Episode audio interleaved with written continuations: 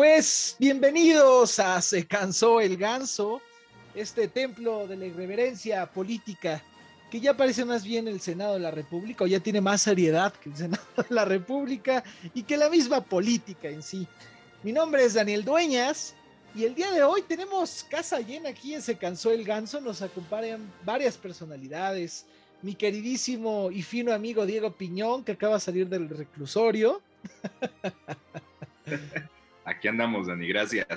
Ya saliendo y con todo. Me acompaña también mi queridísima Fernanda Martínez. ¿Cómo estás, Fer? Buenas noches a todos, muy bien, pues aquí reincorporándonos. El día de hoy tenemos a otra invitada, que es la primera vez que la tenemos aquí en Se Cansó el Ganso, nuestra querida Gema Argüello. ¿Cómo estás, Gema? Hola, hola, muchas gracias por la invitación. Muy bien aquí, pasando de calor, pero ni modo que la hacemos. Es lo que te iba a decir desde, desde la tierra del calor, Mérida, Yucatán. Es Dani. Fíjate que hemos estado calor, calor, horrible, horrible, pero ni modo. Ahora sí que el calor está bomba. Literal. y me acompaña mi queridísima amiga y hermana, ¿por qué no decirlo aquí? Aquí lo podemos decir. Ana Lidia Dueñas, ¿cómo estás, Ana? Muy bien, gracias. Yo pensé que ya te daba pena porque... La dejé al último, ¿no? Sí, oye.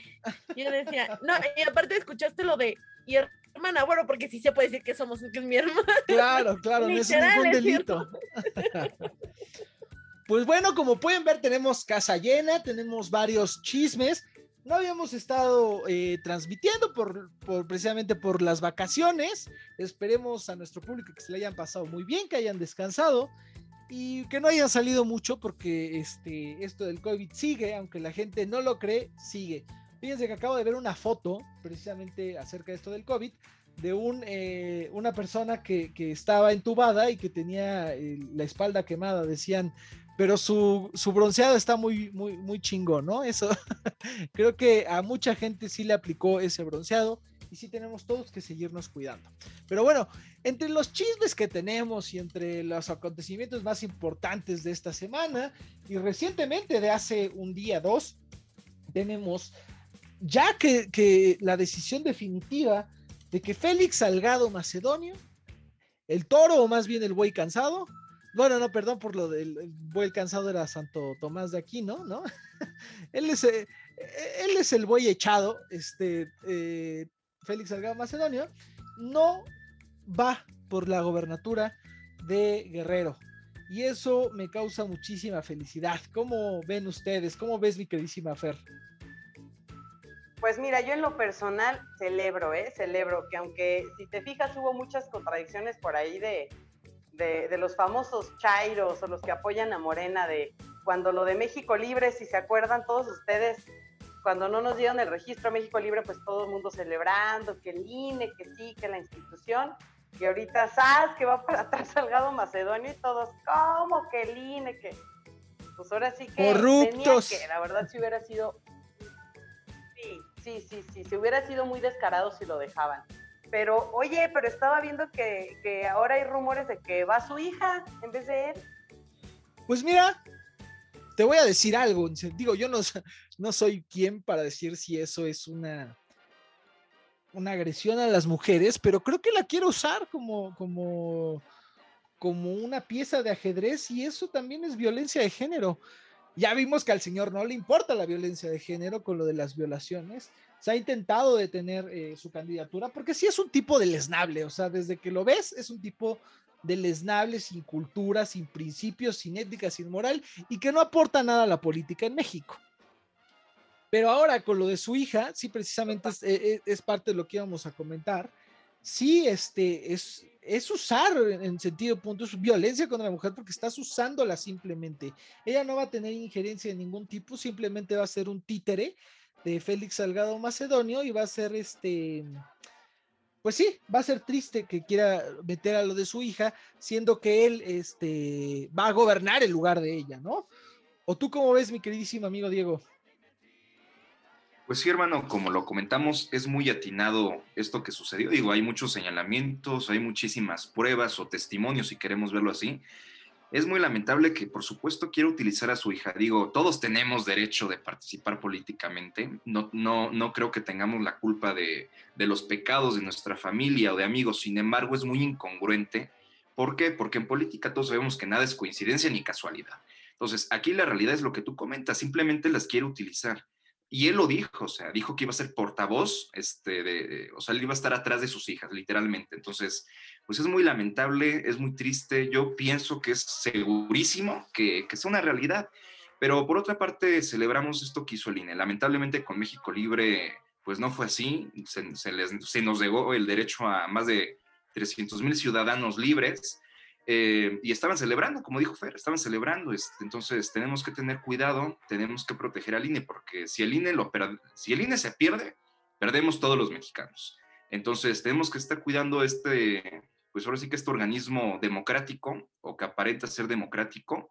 Y pues ahora sí que tenemos que tener cuidado, tenemos que tener cuidado con este tipo de personas y es, es realmente vergonzoso, es realmente detestable que este tipo quiera utilizar a sus hijas para llegar a un fin personal, porque es un fin personal, no es un fin eh, de, de, comunidad como lo tiene que ser en política.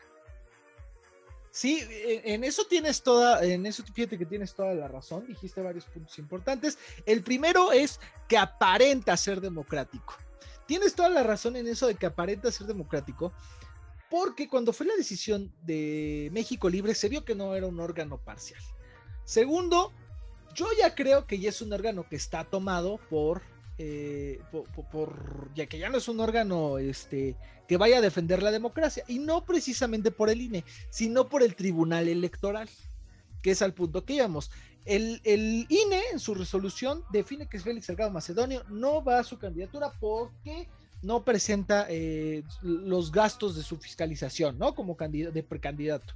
Que eso es un requisito que se tiene que tomar en cuenta. Pero el tribunal dice, si se dan cuenta, el tribunal aquí jugó un papel que puede más adelante ser decisorio en las elecciones. Dice, regresamos la resolución para que, se, para, para que lo analice otra vez el, el, Pleno. Pero no tenía por qué ser, o sea, legalmente el tribunal lo que debió haber hecho era confirmar la resolución del INE. Entonces tenemos un personaje ahí que, no lo hemos analizado, que es eh, el magistrado Vargas. Ese magistrado investigado por la Unión de Inteligencia Fiscal, por eh, todos estos eh, que ya hemos platicado de él, ¿no? Millones de pesos eh, que, no ha reportado, que, también no, no, ha reportado, y que esa investigación de momento está parada. Ese es como el infiltrado o la pieza de caballo de ajedrez que tiene Andrés Manuel dentro del INE. Ahora, el INE hizo bien en, en, en regresar la resolución y, y, ya, decir, ¿sabes qué? Se acabó. Que hubo varias violaciones, como siempre, que, que como las de México Libre, en las resoluciones, sí las hubo también, eh, eh, eh, si nos vamos a un aspecto muy jurista. Pero bueno, sí es de, de, importante analizar los puntos que comentaste, Diego. ¿Tú qué opinas, mi querida Gema? Pues yo creo que no le quedaba de otra, ¿no? No podíamos permitir que esto pasara. Y sobre todo, por no por nosotros. Fíjense, los movimientos feministas empezaron a, a lanzarse, ¿no? Porque no podían permitir esto. Yo creo que no, no, no iba a, a ser eh, bien visto. Digo, si nosotros no, no podíamos permitir eso, mucho menos estas personas, ¿no? Eh, yo creo que fue una decisión bastante eh, correcta, no quedaba de otra, o sea, por más que él quisiera estar, digo, a mí me parece absurdo lo que quiere hacer con, con sus hijas, ¿no? Digo, yo, yo, no, yo no lo apruebo en lo absoluto. Claro, no, o sea, lo que va a hacer con sus hijas es simplemente usarlas de títere. O sea, como que ya vimos que no le importa. Y aparte, sí planean hacer fraude en las elecciones. Y él está muy metido con todos estos grupos en Guerrero de narcotráfico, que eso es una cosa verdaderamente preocupante. ¿Tú cómo ves, eh, mi querida Ana?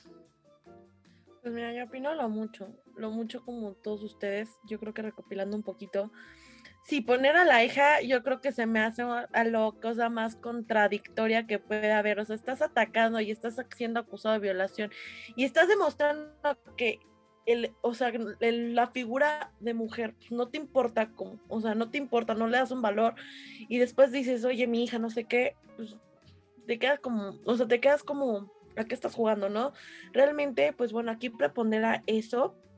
Dos, pues yo creo que el, INE sí tomó la decisión correcta y no fue más, o sea, y no fue, no fue basado simplemente por el hecho de que el INE decidiera, sino yo creo que fue una presión social en la que Sí, claro, los, los, movimientos feministas, tenemos que recordar que han cobrado actualmente, desde el año pasado, yo creo que las figuras de los movimientos feministas aquí en México ha tomado una gran decisión y no solo a nivel político, sino a nivel empresarial, a nivel social, a nivel económico. O sea, ya el hecho de que estos movimientos puedan repercutir en, en, en, en factores tan importantes como lo son las elecciones, pues ya nos está dando de qué hablar. Ahora, Salgado Macedonio, sí, o sea, le va a afectar tanto al presidente como a, su séquito. ¿Por qué? Porque él fue uno de los primeros en defenderlo en las mañaneras.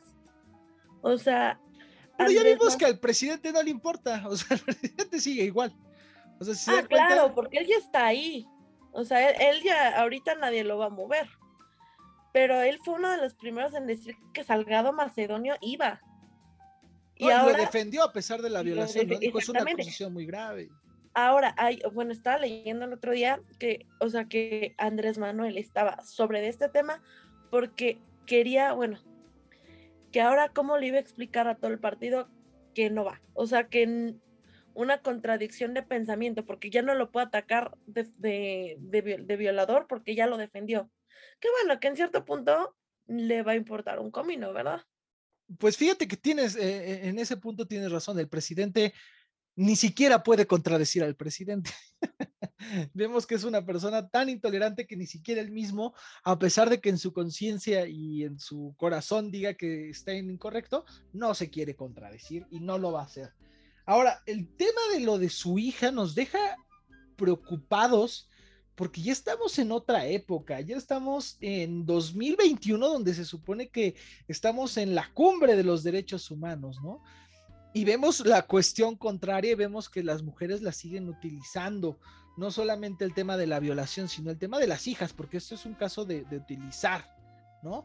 Ahora, importante checar, yo creo que, que el papel del INE. ¿Qué ha hecho Félix Salgado Macedonia para, para contrastar todo eso, hizo un plantón desde que ya lleva más de cuatro días. Desde el fin de semana se llegó, se, quedó plantado ahí en, afuera del INE, ¿no? Cosa que los que fundaron México Libre debieron de haber hecho, ¿no? Pero no, no, eran gente creo un poco más civilizada que, que la de Félix Salgado Macedonio. Y pues bueno, se fue y se plantó ahí en el INE y empezó con una serie de amenazas. No sé si las vieron. ¿Tú las viste, Fer? Fíjate que sí, sí vi que estaba ahí este plantado, pero pues ves que ya trae toda la escuela, o sea, antes no se fue a reforma, a tomarla completa. Yo creo que eso es lo, lo de menos, a final de cuentas. Hay que, hay, habría que checar bien qué onda, como dice Ana, con lo de su hija, porque también hay que ver qué dice ella. O sea, es un rumor, se dice, entonces hay que checar, porque digo, ya el hecho de que pongan a su hija y que ella acepte y que diga, sí, sí voy, pues espérame, entonces, pues, ¿qué onda, no? Ya estamos más para Venezuela que para acá, ¿no? ¿O cómo ves, Diego? No, pues sí, fíjate que Daniel tiene mucha razón en varios puntos. Primero, amenazar de muerte directamente a los consejeros es algo muy grave.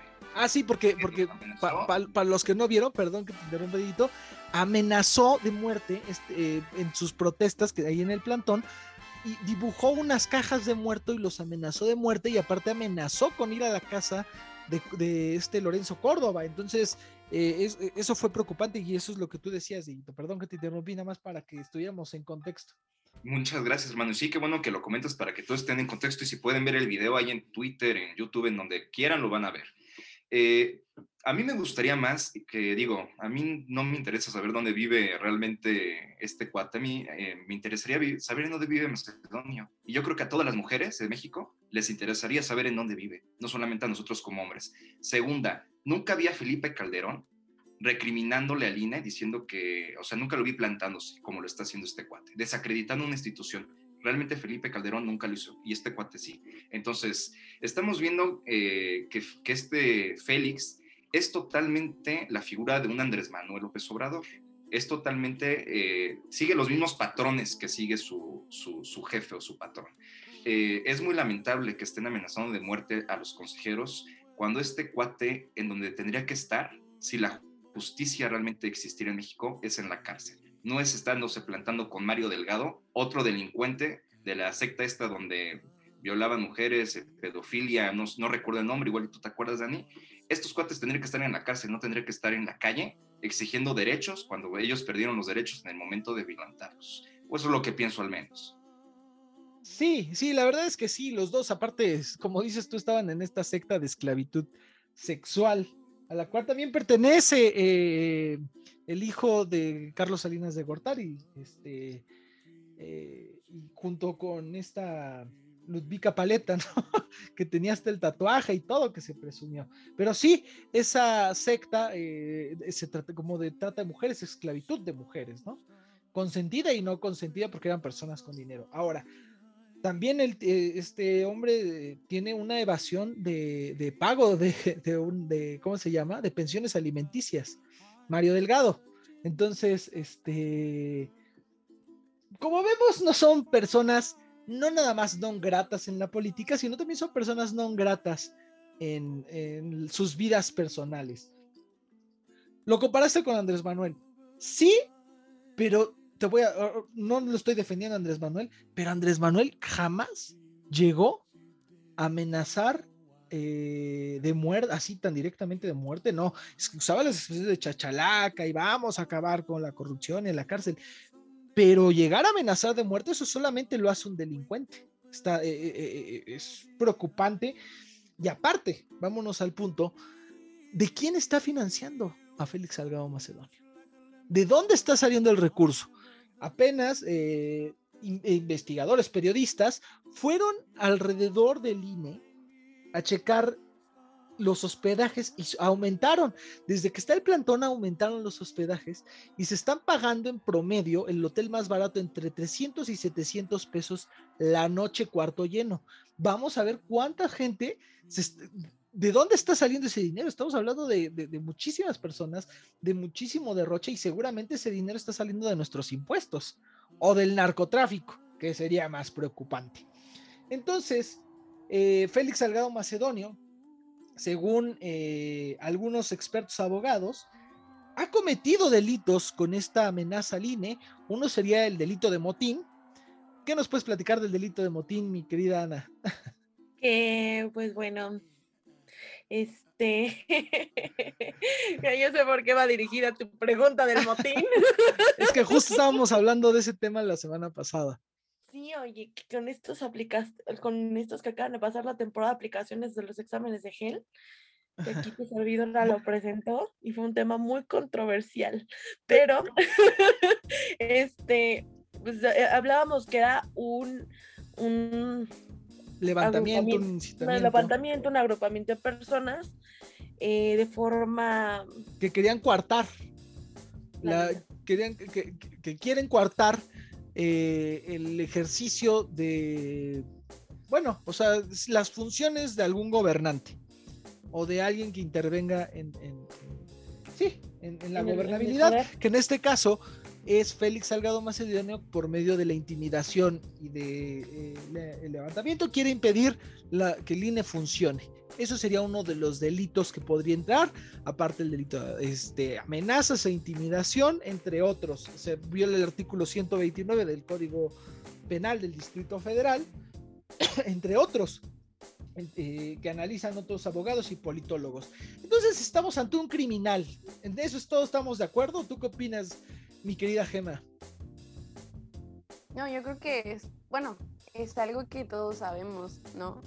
Mira, algo que me causa mucha, eh, que me hace sonar mucho es que todavía de, se atreve a decir, ¿no? Que lo están acusando y le están, eh, eh, y lo hizo público en una declaración, ¿no? Que decía que había sido objeto de un linchamiento político. O sea, no, no tiene vergüenza, de verdad. Yo creo que ya no, no, no hay más que, decir de, este, de este tipo. Está más que claro la, la clase de persona que es y pues a lo que se dedica, ¿no? Sí, ahora la interrogante es este que, eh, digo, tan misógino que es y tan, sí, tan, tan deleznable, ahora falta que en lugar del logotipo, en lugar de que se baje el toro, va a poner a la vaca, o no sé, a lo es capaz, ¿eh? Es capaz de empezar a decir que eso va a ser la vaca, ¿eh? Entonces, este, ya, ya veremos en las próximas semanas qué es lo que sucede alrededor de todo esto que, que, no nos, que nos deja intrigados. Guerrero, vamos a recordar que es un estado necesitado, es un estado sumido en la violencia, es un estado sumido en la pobreza, que no necesita un tipo como él en la gobernatura, o un tipo que esté detrás del candidato a gobernador. ¿Por qué? No sé si vieron en la semana una noticia que solo fue de un día y que debió de haber sido lo más importante de esa semana. Los niños guerrilleros en Guerrero que las autodefensas. Niños de 6 a 15 años armados y entrenados para enfrentar al narcotráfico porque el Estado no puede. Eso es algo muy triste y muy preocupante y algo que de verdad me desgarró porque ¿en qué clase de país estamos viviendo? ¿En qué clase de sociedad nos hemos convertido? ¿Tú qué opinas, Diego? Pues sí, hermano, mira, ¿qué clase de sociedad nos estamos convirtiendo en la clase de sociedad que el presidente quiere que nos convirtamos? Esa es la respuesta. ¿Qué es lo que quiere el presidente esto? Ya no solamente quiere dividir, ya no solamente quiere hacer eso, ahora quiere realmente darle el poder o darle aún más el poder a estos grupos delictivos. Y qué triste, qué triste que utilicen a niños para estos fines cuando los niños tendrían que estar estudiando, cuando los niños tendrían que perseguir sus sueños, cuando los niños tendrían que estar trabajando de una manera honesta, de una manera digna. Jugando. o jugando, exactamente jugando. No, no, no matando, no, no, no utilizando un arma. O sea, es totalmente inaceptable. Y lo más triste es que al Ejecutivo y a todo su, su séquito no les importa. Se ríen, se burlan, dan vuelta, no dan la cara no ponen un alto. Eso es lo más triste, ese es el gobierno que tenemos. Y, es lo que quieren hacer, lo están consiguiendo. Están consiguiendo lo que quieren, ya no quieren dividir, quieren muerte, porque al menos eso a mí me están dejando claro. Con el tipo de sus candidatos, eh, con el tipo de gobernantes que tenemos, pues creo que queda más que claro lo que buscan, ¿no? El fin que buscan es destruir a México y lo están logrando. Tristemente están logrando destruir a México. Y la única manera en que podemos parar esto es eh, el 6 de junio. Es la única manera en que podemos detener esto. Es votando y es quitarlos. Es la única manera en que podemos hacer algo. Si, no lo hacemos, Dani, al rato ya no van a ser niños solamente. Al rato, al rato va, a haber lo inimaginable. Si ya está sucediendo esto, esto apenas está empezando. Eh, es lo que pienso. Sí, tienes toda, tienes toda la razón, mi querido Diego, y, y como comentábamos, sumido en la violencia y creemos todos aquí creo que estamos conscientes en eso, que Guerrero, sumido en esa pobreza y en esa violencia, no necesita un Félix Salgado Macedonio al frente. Pero bueno, ya veremos qué pasa en las próximas elecciones, salgan a votar. Eh, pues bueno, a propósito de, las votaciones, les tenemos una sorpresa al final del programa para que se queden escuchando sobre una nueva sección que les vamos a traer que les va, yo creo que les va a gustar a todos para que estén muy bien informados. Pero bueno, amigos, ¿qué les parece si vamos con mi queridísimo Manuel Peñalosa, quien nos trae las efemérides de la semana?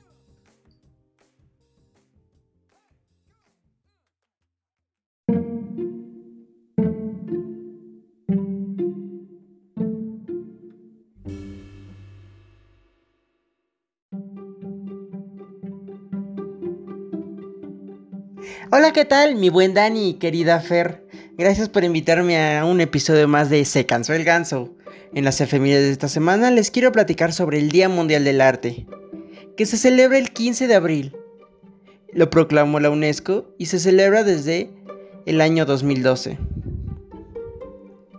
Desde este año se viene celebrando cada 15 de abril el Día Mundial del Arte, una fecha que busca dar a conocer la importancia que tiene el arte y sobre todo el pensamiento creativo para la evolución del pensamiento humano y la revolución de los problemas que nos aquejan. La celebración la propuso la Asociación Internacional de Artes Plásticas y fue a partir del 2019 cuando se oficializó el Día Mundial del Arte por la UNESCO. Se estableció que fuese el 15 de abril debido a que este es el natalicio de uno de los mayores artistas de la humanidad. Por supuesto que hablamos de Leonardo da Vinci, un hombre que fue pintor, escultor, diseñador, arquitecto, poeta, biólogo y un largo etcétera. Por eso se le considera el hombre del Renacimiento. El arte es una de las formas más evolucionadas de la expresión humana. A través de ella el hombre puede expresar su visión personal sobre aquello que la queja, le interesa o simplemente le parece bello, por medio de recursos plásticos, sonoros o lingüísticos. Entre las ventajas que ha detectado la ciencia sobre la práctica del arte desde edad temprana, algunas son desarrollar la sensibilidad que le permite a la persona desarrollar un código de ética muy sólido, ayudar el aumento de la concentración, permitir el desarrollo de estructuras de pensamiento mucho más complejas, fomentar el desarrollo de la creatividad tanto individual como grupal, promover la tolerancia y aumentar la confianza y el autoconcepto del individuo. En el Día Mundial del Arte, muchas organizaciones realizan eventos importantes como exposiciones, talleres, cursos, clases abiertas y foros, donde se habla del arte. También se presentan obras teatrales y se realizan conciertos. Y bien, ¿tú cómo celebras el Día Mundial del Arte? Muchas gracias Dani y Fer, nos escuchamos el próximo episodio de Se cansó el ganso.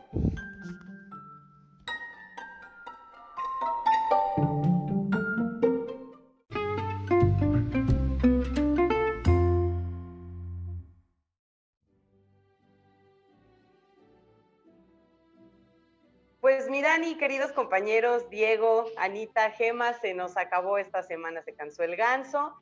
Vamos a el último bloque que está muy, muy interesante. Yo creo que a muchos les va a interesar, que es la muerte, el fallecimiento del duque de Edimburgo, Felipe, el esposo de, la reina Isabel. ¿Cómo ven? ¿Cómo ven ah, ese show? Pues mira, yo la verdad es que estaba muy triste. ¿eh? Yo, este, sí me apunté, me llegó la invitación para el funeral y todo, pero este, pues ya sabes.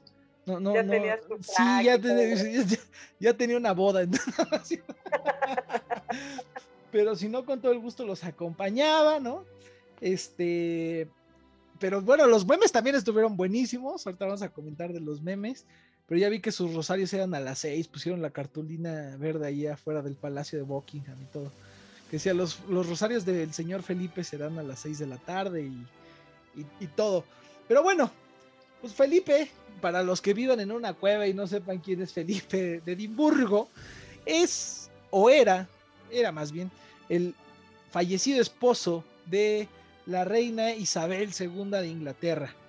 Él nació un 9 de abril de 1900 de un, él nació un 10 de junio de 1921 y falleció el 9 de abril del 2021.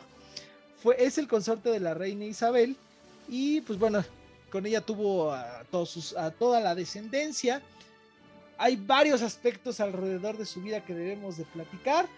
Sus bueno, entre ellos sus papás, pues este, fueron la princesa Alicia de Battenberg y el príncipe Andrés de Grecia y Dinamarca una familia también marcada, muy marcada por la controversia y una familia también eh, muy marcada por la tragedia. Pero ya platicaremos de esto más adelante. ¿Cómo ves, mi queridísima Ana, todo lo que te comentamos y todo lo que va a haber alrededor de la muerte de nuestro querido Philip?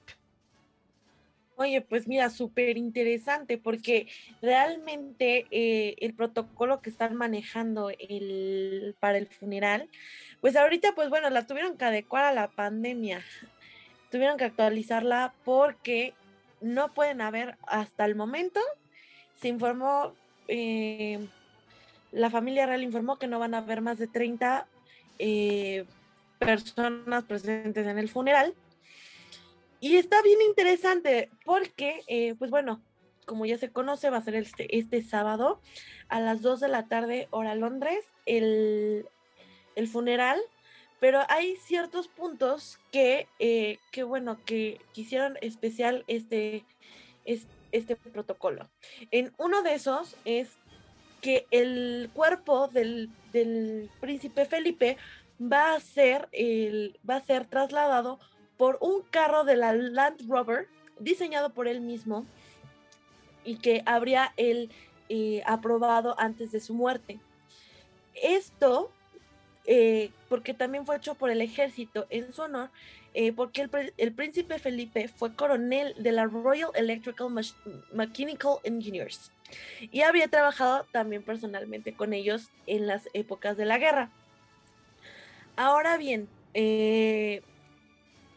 argumentando eso de que había pertenecido al ejército, la reina Isabel II pidió que no fueran vestidos de militares. Entonces, pues bueno, ha sido una decisión que realmente pues rompe con el protocolo planteado y con lo que se esperaría. Otra de las puntos controversiales que hay dentro o puntos específicos que hay dentro de este protocolo que va a pasar es que el ataúd del príncipe va a ser de roble con, eh, con plomo, que este fue diseñado hace más de 30 años y que a la vez la reina Isabel, el día que fallezca, pues va a tener uno exactamente igual. Esto con la, con la característica de evitar que haya humedad dentro del, del ataúd. Ahora bien, pues bueno, se ha dicho, se, se han hecho varias recomendaciones y peticiones al pueblo de, Inglaterra en el que mm, por motivos del coronavirus se evite llevar flores a, Buckingham. El, el, ataúd no va a estar eh, eh, accesible para el pueblo, para lo mismo, para que se eviten las conglomeraciones. Y todo el momento, todo el personal y la, y la, y la familia real va a tener que llevar puesta su mascarilla. Esto con motivo, repito, de la pandemia, entre una y otras cosas más que se fueron dando dentro, a ver qué nos prepara para este sábado el, funeral, y que ya que están los ensayos. Sí, todo, todo, esto que nos comentas es cierto, y todo esto ya lo tenía planeado. Eh, bueno, mm, no lo de la pandemia, ¿verdad? Pero sí todo lo demás, los detalles que nos contabas de, del coche Land Rover, sobre la, caja y todo esto, ya estos eran eh, planes ya hechos por el mismo Felipe que, que, dejó en su testamento.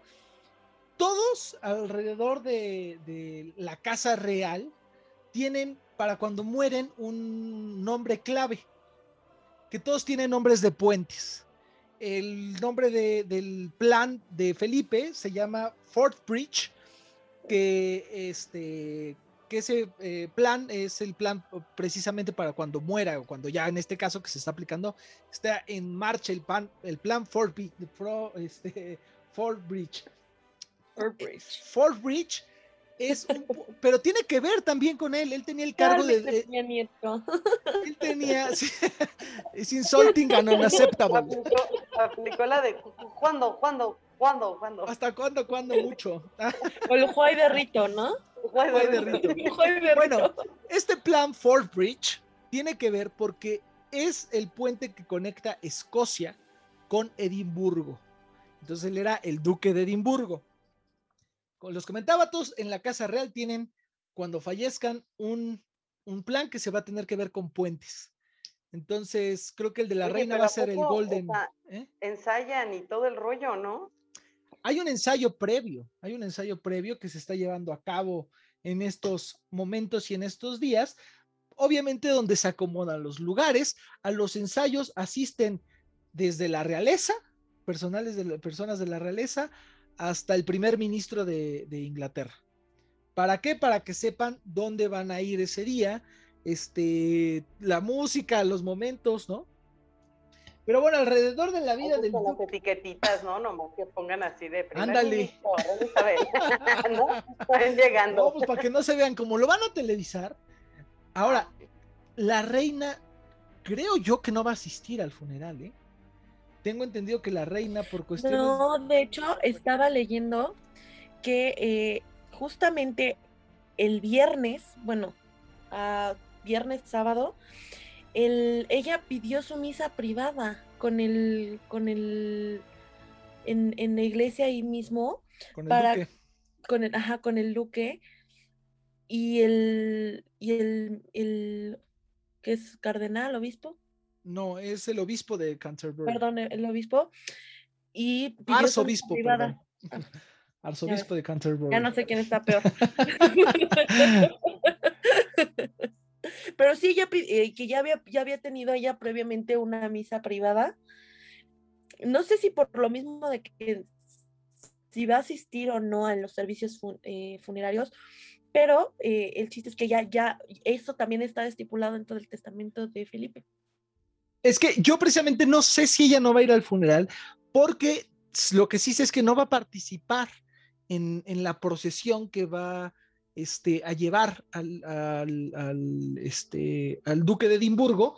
Pero bueno, ya sabemos que ya está su nieto, este, Harry, ¿no? Con, con el que en estos últimos meses la Casa Real había tenido ciertas controversias. Esto puede ser una manera de unión también, yo creo, para la familia. Pero no le han quitado el título, ¿no? A Harry. Ya. No, ya se lo quitaron. Ya se lo Ya, ya quitaron. le quitaron el de su Royal Highness, que es con el Sí. que había nacido. Ahora, ahora si quieres le puedes decir el Harris así. si el. Harry, ya, ya para los cuates aquí, aquí en cercano, ¿no? ya, ya le quitaron el su título y a su hijo. Entonces, Ah. ellos ya están desprendidos de la Casa Real por completo. Y ahora lo que está siendo muy controversial es que llegó él solo, no fue Megan. Sí. No, pues si el pleito era casado con Megan, ¿no? Bueno, es que, pues, mira, pero en primer lugar, eh, el- exacto, es el pleito casado con Megan y aparte, pues tiene la excusa pretexto, está embarazada. Ah, sí.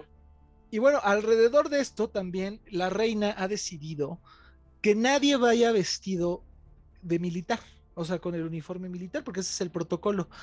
Precisamente porque sería una humillación tanto para el príncipe Andrés como para eh, Harry, que ya no tiene ningún cargo, y el príncipe Andrés que renunció también a sus cargos de la corona por todo este escándalo de- del violador este, ay, ¿cómo se llama? Fer, tú has de saber.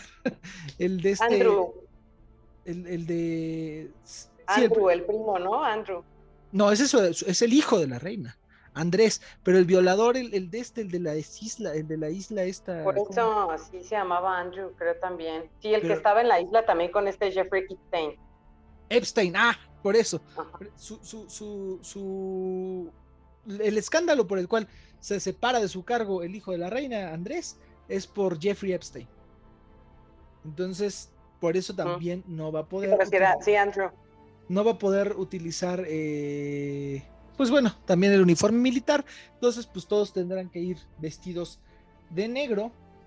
Pero bueno, vamos a platicar un poco de la vida del príncipe Felipe. Para los que no sepan, el príncipe Felipe no es inglés, es griego, cosa que, que, no muchos, a pesar de sus 99 años, lo sabían. Es, es- como les comentaba, su, su mamá es este, de descendencia alemana y su papá Dinamarca y de Grecia.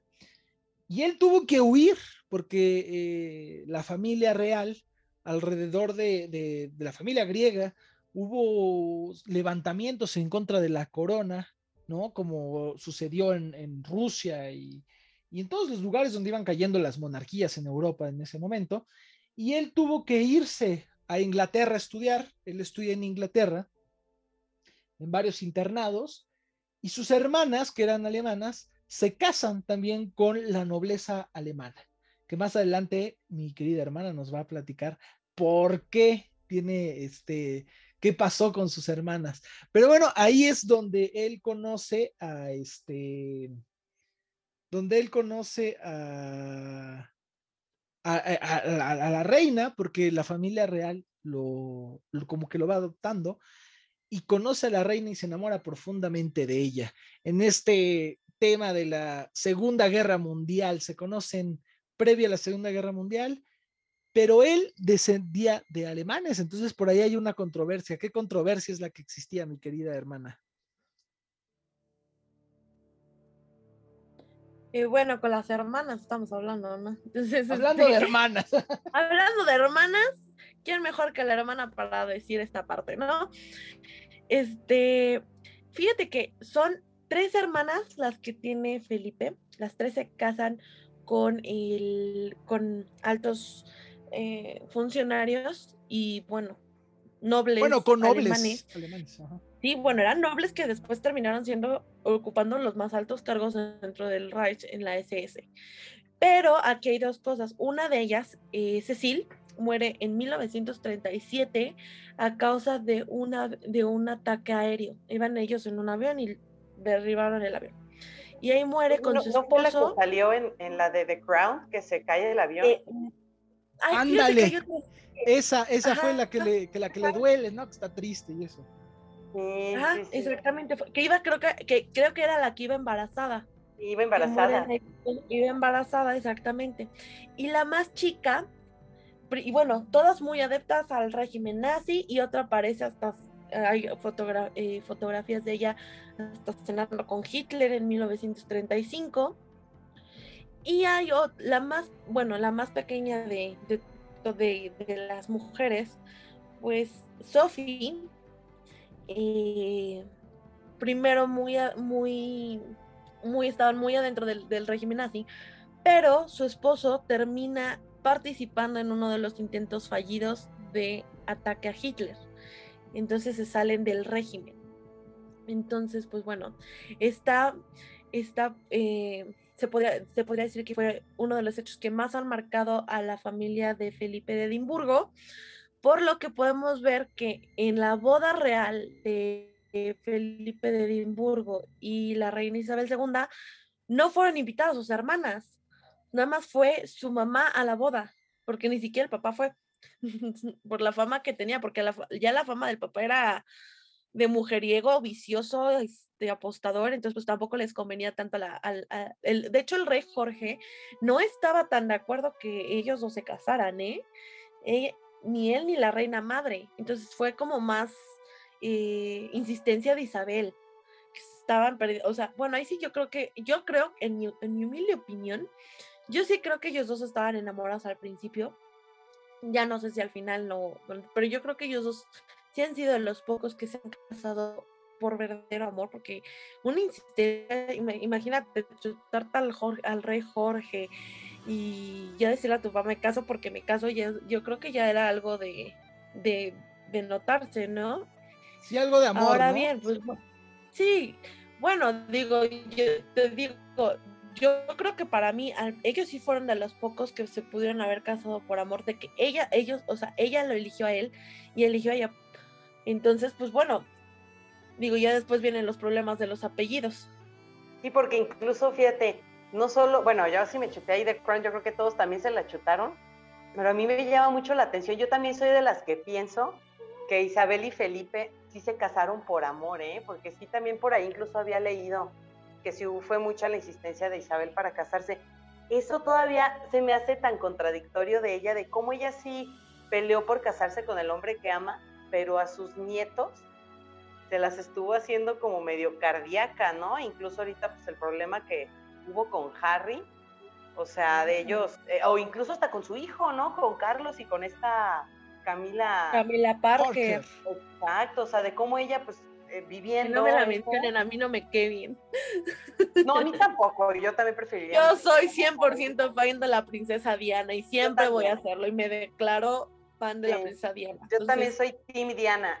Yo a partir de The. Crown odio al príncipe Carlos. A mí también me cayó gordo. Pero aún así, o sea, a, a lo que voy es, es que Isabel pasando lo que pasó con su esposo, con Felipe, pues cómo no dejó a Carlos, ¿no? O sea, desde el principio casarse con, con Camila se me hace muy contradictorio eso de la, de la reina. Bueno, que Pues es consideremos que- por la religión y la, de, la- el divorcio, porque Camila ya era casada. Es que ajá, Entonces- es que es el problema. Era como Wally Simpson, le recordaba un poco, a- le recordaba Pero un poco a Cuando se su, conocieron, cuando se conocieron eran solteros. pero no le propuso matrimonio. Pero no le propuso matrimonio. No fue cuando fue- le, fue- no, es que acuérdese que cuando se conocieron y empezaron a salir y empezaron a andar, a Isabel no le gustó, entonces fue cuando le impuso a Diana, Diana obviamente sin saber qué onda ni nada, este, pues ya como que dijo, bueno, pues ya ni pex, y ya fue cuando, cuando se casó Carlos, después se casó Camila. Entonces, a a eso voy, o sea, como... No, no, no, Camila, Camila ya estaba casada. No, cuando Camila ya- conoce, cuando era conoce a Diana, ¿no? no, Ah. todavía estaba casada. Ahí estaba, e- ella se divorcia hasta que se muere Diana. O sea, ella, ella ya era, ya, ya, no, no, a ver, permítame tantito, a voy a contar. A ver, permítame un poquito porque entonces yo tengo mala información. ahora sí, Berito, te equivocaste. este... No, sí, ya estaba, ya estaba casada. O sea, cuando la conoce ya estaba casada y todo. Sí, creo que se conocen de jóvenes, pero ahí todavía eran muy chicos como para casarse. El problema es que se conocen y no le agrada porque ya es una mujer casada y una divorciada pues le recordaba como a la tragedia que había pasado a Wally Simpson con su tío. Entonces, si a su tío se le había negado, Carlos era el heredero. Entonces también no se le iba a permitir. Entonces, eh, no es lo mismo porque pues, Felipe si era soltero, de familia noble, al final de cuentas, ¿no? Pobre, a lo mejor una familia arruinada, que para nosotros, pues obviamente no, nada arruinada, ¿no? Pero para la no, monarquía. Pero de apellido, o sea, si era de la, de la realeza, a final de cuentas. Bueno, que ni el apellido lo dejaron quedarse, ¿eh? Bueno, la verdad es que ese fue otro tema. Cuando, cuando ya cede el rey Jorge a, a, casarse, le cambia el apellido, le dice, ¿sabes qué? Adoptas el apellido de mi mamá que era Mountbatten. Entonces, eh, él acepta el, eh, adoptar el apellido y se queda como, como este, como Felipe Mountbatten. El punto fue aquí que la reina no, este, el punto fue aquí que la reina, digo que el rey no permitió que al final de cuentas, eh, entre influencia de Winston Churchill y todo esto no permitió que la casa, y la casa iba a cambiar de nombre, porque actualmente no sería Windsor. Cuando muera la reina, hubiera cambiado la casa Mountbatten, porque sería Carlos de Mountbatten. Entonces, decidieron que se quedara el apellido. Eso nunca pasaba en esa época. Fue una humillación completa para, para Felipe, ¿no? Que no pudiera darle el apellido como padre de sus hijos, sino que se quedara con el de la mamá. Y entonces, en la época, ¿no? Actualmente, pues ya se puede, ¿no? Y este, y pero bueno, aceptó al final de cuentas y tienen algo muy algo interesante ahí es que las mujeres cuando se casan con un rey adquieren el grado a pesar de que no vayan a ser gobernantes, el grado de reina madre o el grado de reina. Por eso quedaba la reina madre o la reina consorte. Los hombres no, Felipe no, no adquiere el grado de de ¿cómo se llama? de consorte. Él era príncipe, él por eso se queda con el grado de príncipe de Edimburgo. Tú nos ibas a comentar algo, Ana, creo. Ah, sí, o sea. ah, sí, ya sé. sí. Ah, sí, es cierto, estábamos grabando, ¿verdad? Sí, es ah, cierto. Sí, que estamos aquí, ¿verdad? Se me pasó. Dices que estaba viendo The Crown para confirmar. No, pues fíjate que en eso sí tienes un poquito de razón. Y aparte, otro de los hechos que estaban, es que no es la primera vez que, un, que una casa real alemana se junta con la inglesa. Esto ya había pasado antes, entonces, pues, como podemos ver con la reina Victoria y, el príncipe Albert. Entonces, pues bueno, o sea, ahí, ahí pasó más o menos algo parecido con los apellidos, porque ahí se pone, ahí desde ahí nace la casa Windsor o sea, el apellido de la casa cambió de Sajona, Coburgo y Gotha a Windsor por, los apellidos de eh, Albert. Albert nunca puede darle sus apellidos a igual a sus hijos porque pasó exactamente lo mismo que con Victoria de Inglaterra. Lo mismo, él era el, el príncipe y ella era la reina porque los derechos hereditarios eran de ella él tuvo que, también renunciar a, a, sus, a sus derechos hereditarios de, la, de la Casa Real de, Alemán, Alemana. realmente, pues bueno, vemos que los patrones de la historia se van repitiendo. Saber qué pasa más adelante, no sé si no quieren cambiar ahora la Casa Windsor a, otra. Pues una vida llena de chismes y de, porque nos, nos, faltan muchos chismes que contar y muchas anécdotas de vida del príncipe Ay, como si lo hubiéramos conocido. Ay, sí era nuestro cuate. Era el tío Philip. Pero, pero muchas, muchas cuestiones que sí comentar, pues sí, 99 años de vida no es para poco, pero tú qué nos puedes contar, mi queridísimo Diego. Pues sí, querido hermano, fíjate que como comentábamos, el príncipe Felipe, pues realmente no tuvo muchos reflectores, realmente. O sea, vimos que no era una figura pública, sin embargo, pues era un padre de familia, ¿no? Era un pilar. Al final de cuentas, además de ser un príncipe, tenía esa figura de, de ser un pilar, de ser papá, de ser tío, de ser consejero. Abuelo, incluso consejero de su señora esposa, de la reina Isabel. A pesar de que no, no estuvo ahí, sabemos que aconsejaba demasiado a la reina. Seamos honestos, tampoco daba un paso la reina antes consultarle a, a su esposo. Y por supuesto, eh, pues él le dio el visto bueno incluso a, Diana, ¿no? Que para mí en lo personal, pues no era una perita en dulce y creo que la reina Isabel lo sabía también. Pues ahora sí nos metimos en el tema controversial de la princesa Diana, ¿no? Esa, pues mira, yo creo que tenía buen ojo, porque te voy a decir algo. A lo mejor no era una perita en dulce, pero si Felipe hubiera sabido aprovechar eh, los dones que tenía Diana, ¿no? Como en, en, la Casa Real, hubiera sido, yo creo que la me el mejor acierto que haya tenido la monarquía en los últimos 100 o 200 años. ¿Por qué? Porque hubiera jalado muchísima popularidad. Cosa pues que, que, no Felipe lo supo. Sí la apoyó. Felipe sí la apoyó. Sí, Felipe sí. Pie Carlos. Fue, Ajá, digo fue que Carlos. Fue Isabel. Si Carlos lo hubiera sabido, si hubiera, Carlos hubiera sabido aprovechar esos dones, otro gallo hubiera cantado para la Casa Real. Isabel porque... también, porque luego le ponía mucho ahí el pie. Y posiblemente no Carlos sí hubiera terminado siendo rey, que todavía no sabemos. Lo más probable es que, eh, dependiendo ahorita las posiciones reales o lo que vamos viendo, Carlos nunca vaya a ser rey de Inglaterra y, y sea su hijo, ¿no? William. Eh, pero sí, yo considero que sí, como tú dices, era un pilar de la casa real, era el consejero, era el que tenía estable a toda la familia. Y este y una figura pues eh, de apoyo para la reina, ¿no? Que dentro de los protocolos que tenían ellos es que caminaban seis pasos. Eh, él siempre tenía que caminar seis pasos atrás de la reina Isabel en los eventos, este, porque pues, no era el, el, rey, era el consorte. Pero la reina yo creo que sí lo quería muchísimo. Yo creo que pues como en todos los matrimonios hubo eh, muchas cosas, pero al final de cuentas terminaron juntos y siempre siendo un pilar uno del otro. Y sí, la reina yo creo que en estos momentos sí lo va a estar sintiendo mucho. Pero entre otras cosas, pues sí, nos faltó, por ejemplo, un dato importante. Su mamá del de, de príncipe Felipe terminó eh, enferma de, esquizofrenia. Entonces, este, es más, eh, ella termina en un convento. En Suiza. En Suiza. Precisamente, sí, claro y termina vestida de monja, o sea, ella viste hábito de monja y este, así va, acude, porque es de los pocos familiares.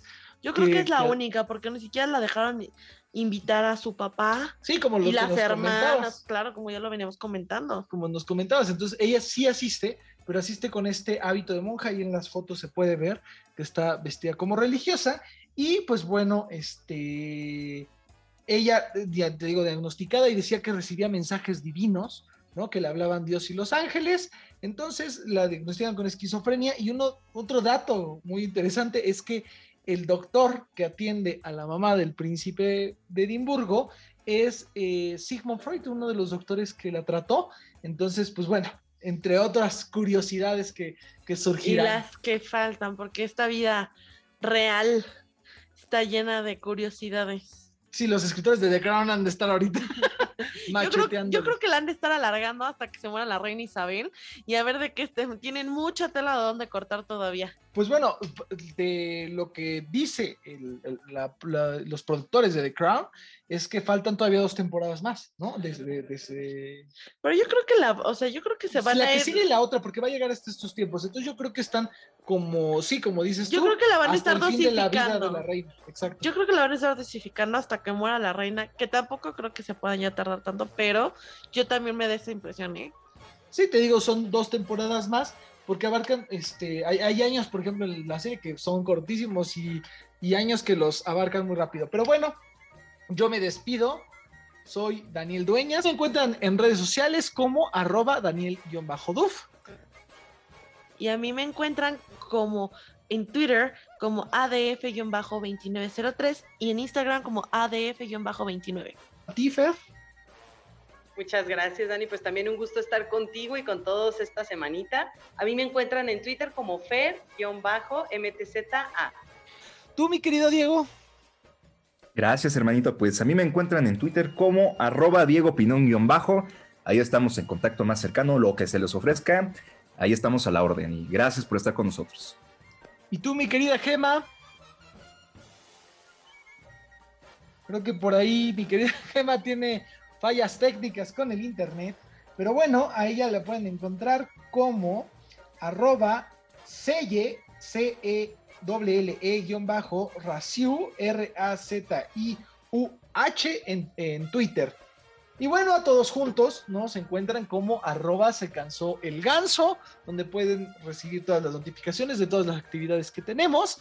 Y en, Insta, en Instagram estamos como se cansó el ganso, Facebook como se cansó el ganso. Y próximamente, ya nada más para despedirnos, les platicamos del proyecto que, que estamos haciendo, que vamos a traer a un candidato diferente cada semana para que ustedes estén informados sobre el voto.